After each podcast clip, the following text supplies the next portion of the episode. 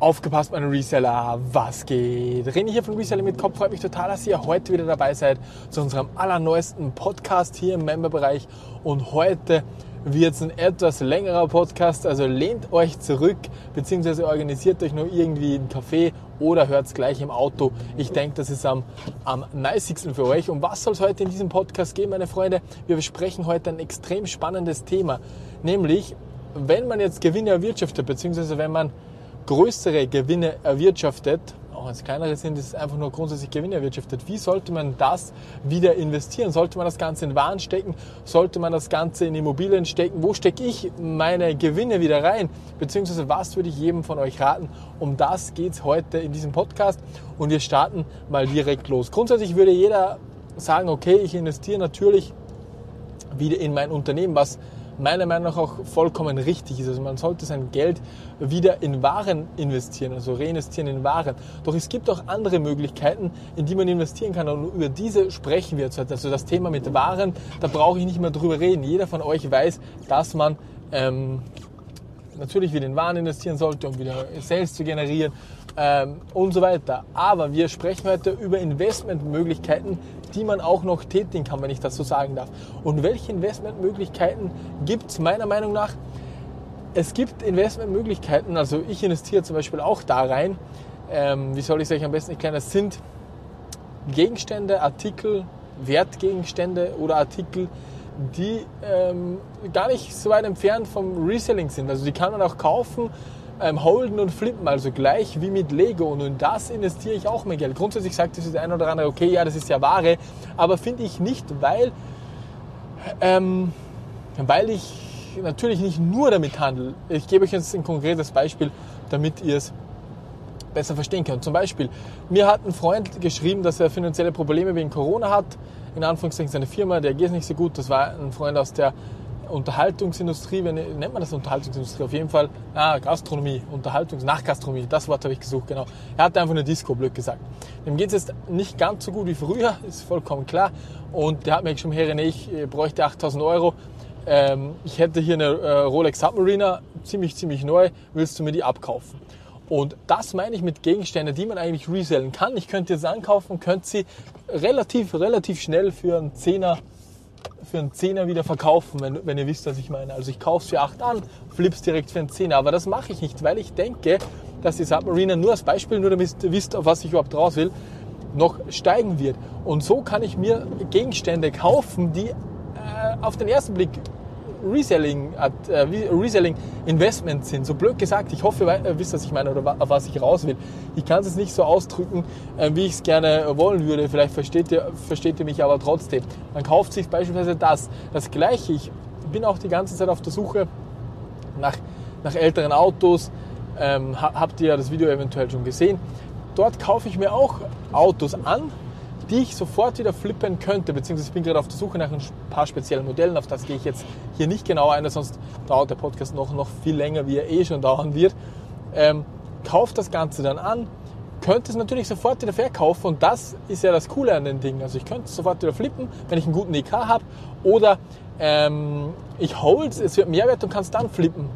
Und das ist halt das Geile an, an, an, diesen, an diesen Artikeln, wenn ich das so sagen darf. Also es ist wenn man sich ein bisschen auskennt in verschiedenen Bereichen, dann kann man immer abwiegen, okay, will man das noch länger halten oder will man es direkt wieder verkaufen? Also wie gesagt, bei der Rolex habe ich oder hätte ich einen, der mir sofort, äh, nachdem ich es dem Kollegen erzählt habe, der hat gesagt, okay, in dem Zustand, die hat auch eine andere Lünette und so weiter, gebe ich dir sofort einen 10er oder 9,5 hat der, glaube ich, gemeint. Einen 10er hätte ich ihm locker aus den Rippen schneiden können, wenn ihr wisst, was ich meine. Also ich hätte für 8 gekauft, direkt weitergeben, 2000 Euro Profit gemacht.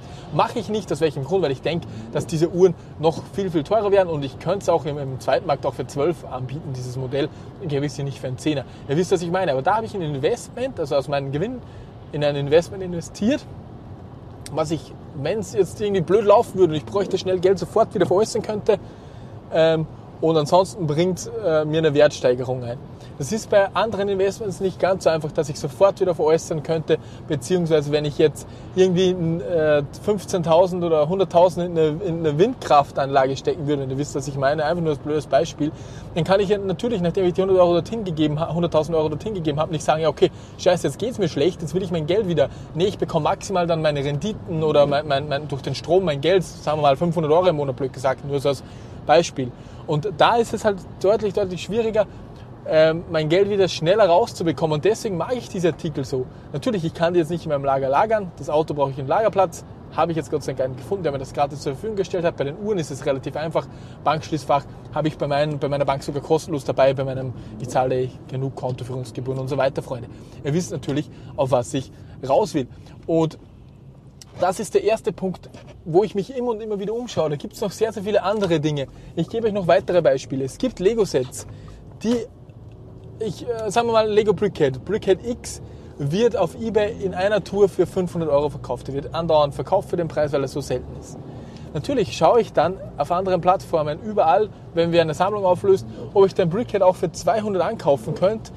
Holt den dann wieder, weil ich denke, steigt weiter und zur Not kann ich ihn sofort für 300, 400 verkaufen. Also ich will mich äh, ich will das Risiko minimieren, einen Verlust, nicht einen Verlust einzufahren, sondern wenn's, wenn ich Kapital benötige, was zurzeit überhaupt nicht der Fall ist, deswegen investiere ich auch sehr, sehr viel in Firmenbeteiligung, dazu kommen wir später. Aber ähm, das, ähm, ich, ich hoffe, ihr wisst, ihr wisst, was ich meine, seid ja nicht blöd.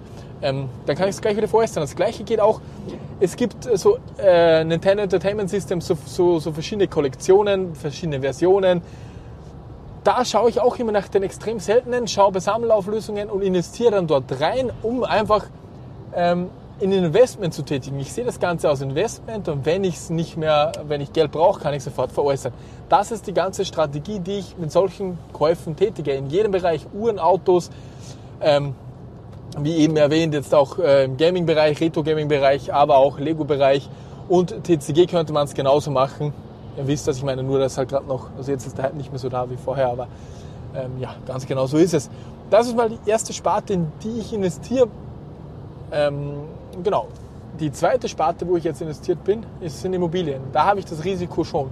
Also da ist es halt nicht so, natürlich kann ich eine Immobilie viel, viel leichter veräußern wie meine Anteile bei einer Windkraftanlage oder bei einem Heizwerk oder wo auch immer. Wo man sich natürlich auch, da werden auch immer ähm, wird immer ausgeschrieben und dann kann man sich Anteile kaufen. Habe ich auch schon mal überlegt, ob ich in, in so ein Heizwerk investieren soll für 30.000.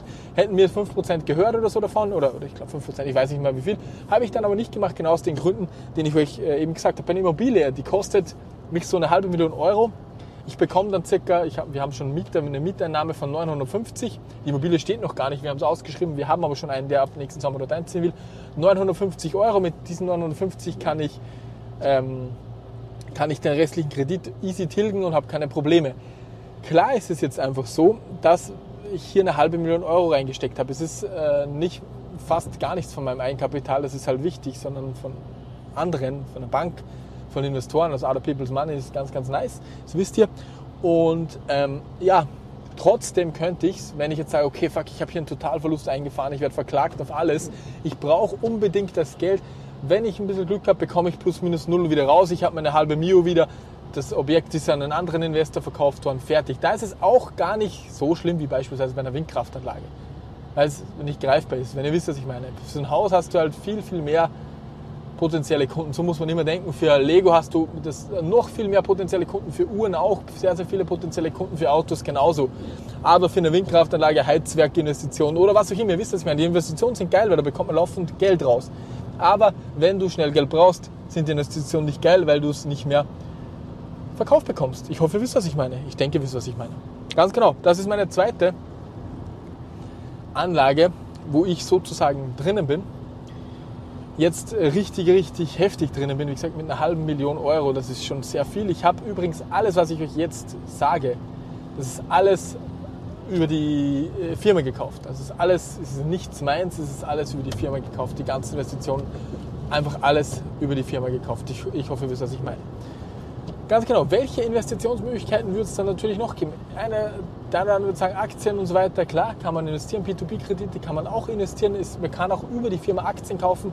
Es gibt halt extrem wenige, die das anbieten. Also wir suchen schon äh, eine Weile nach, nach jemandem, wo man mit, sich mit einer GmbH registrieren kann. Auch bei den Firmenkontos ist es extrem, extrem schwierig. Die Challenge ist wieder leichter für mich, weil ich dort ein Einzelunternehmen bin. Das geht bei der GmbH ein bisschen schwieriger. Ganz genau. Dann, was hole ich mir noch oder wo bin ich noch mit der Firma investiert? Ich habe ein paar Anleihen gekauft, das ist nicht spannend, aber jetzt kommen wir zum nächsten spannenden Punkt, nämlich zu den anderen Firmenbeteiligungen. Und da, das ist ein riesen, riesengroßer Punkt. Und ich sage es euch, Freunde, ihr müsst, das hat es am Anfang natürlich, wenn, wenn jetzt einer von euch sagt, ähm, ich will jetzt in eine Firma investieren, was braucht man dann? Der erste wird dran denken, sofort dran denken. Ja, natürlich, du brauchst Geld, dass du dass du, dass du da Anteile kaufen kannst. Aber das Geile ist, es ist nicht zwangsläufig möglich. Ich habe jetzt eine Firma, wo ich 50% bei Gründung bekommen habe. Das ist, das ist heftig. Das habe ich bis zu diesem Zeitpunkt gar noch nie so, so, so mitbekommen. Zum Beispiel, ich habe natürlich mehrere Firmenbeteiligungen. Wie ist das Ganze meistens abgelaufen? Ich habe mir einen Anteil gekauft und habe dann auch noch mitgearbeitet. Also ich habe mein Wissen plus Geld eingebracht. Und das war das erste Projekt. Aber da bin ich mir das erste Mal drauf gekommen, okay, nice, man kann nur durch sein Wissen, ohne dass man Kapital beisteuert, 50% einer Firma bekommen. Und ja, ganz genau. Zusammengefasst, Freunde. Erste Investition in Artikel, die, die man auch flippen könnte als Investition. Warum? Um liquide zu bleiben, falls es Engpässe gibt. Weitere Investitionsmöglichkeiten, Immobilien, kann man auch wieder veräußern. Bei anderen Investitionsmöglichkeiten denkt darüber nach, ob ihr da liquider bleibt oder ob ihr nicht liquider bleibt, wenn ihr Probleme habt. Investiert, investiert, investiert nie so viel Kapital, dass wenn ihr mal einen schlechten Monat habt, dann nicht mehr zu essen, nichts mehr zu essen habt und dann euer investiertes äh, wieder alles verkaufen müsst. Das wäre ja komplett beschissen. Dann verkauft ihr vielleicht sogar unter, unter Markt und, und ihr macht Verlust. Das ist auch dumm. Und letzte Investitionsmöglichkeit, arbeitet an euch selbst und gebt dann euer Wissen weiter gegen Geld bzw. gegen Beteiligungen. Also die letzte ist eigentlich Firmenbeteiligungen. Jo, meine Freunde, that's it. Ich hoffe, dieses kleine Video oder dieser kleine Teil 1 meiner Investitionsmöglichkeiten hat euch gefallen. Ich werde noch einen zweiten Teil abdrehen, der dann nächsten Tagen noch online kommt. Es gibt noch drei Investitionsmöglichkeiten, wo ich auch noch drin bin. Vielleicht hilft es euch ein bisschen. In diesem Sinne wünsche ich euch einen super schönen Abend. Wir sehen uns bis zum nächsten Video, bis zum nächsten Podcast. Euer René. Ciao, ciao.